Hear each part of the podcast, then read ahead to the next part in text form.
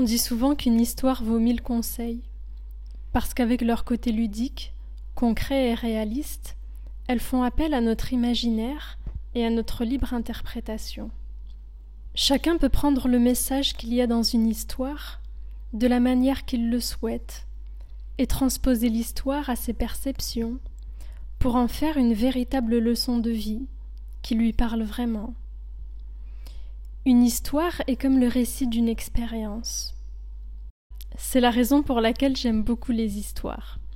Et dans mon métier d'hypnothérapeute, les petites histoires et les contes populaires constituent un outil de travail, une matière première pour construire de plus longues métaphores, dans le cadre de séances d'hypnose par exemple. Je m'appelle Shaira Miloudi et je suis également naturopathe.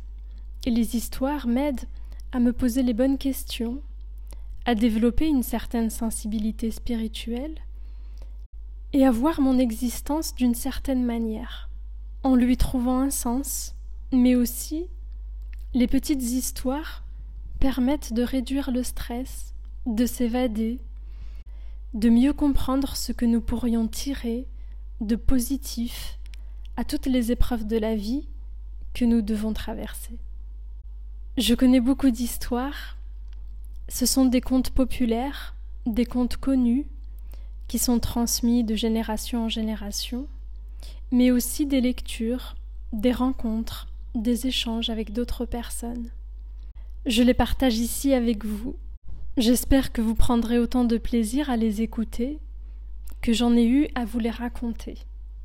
N'hésitez pas à m'envoyer un message, à les liker ou à les partager si vous les aimez.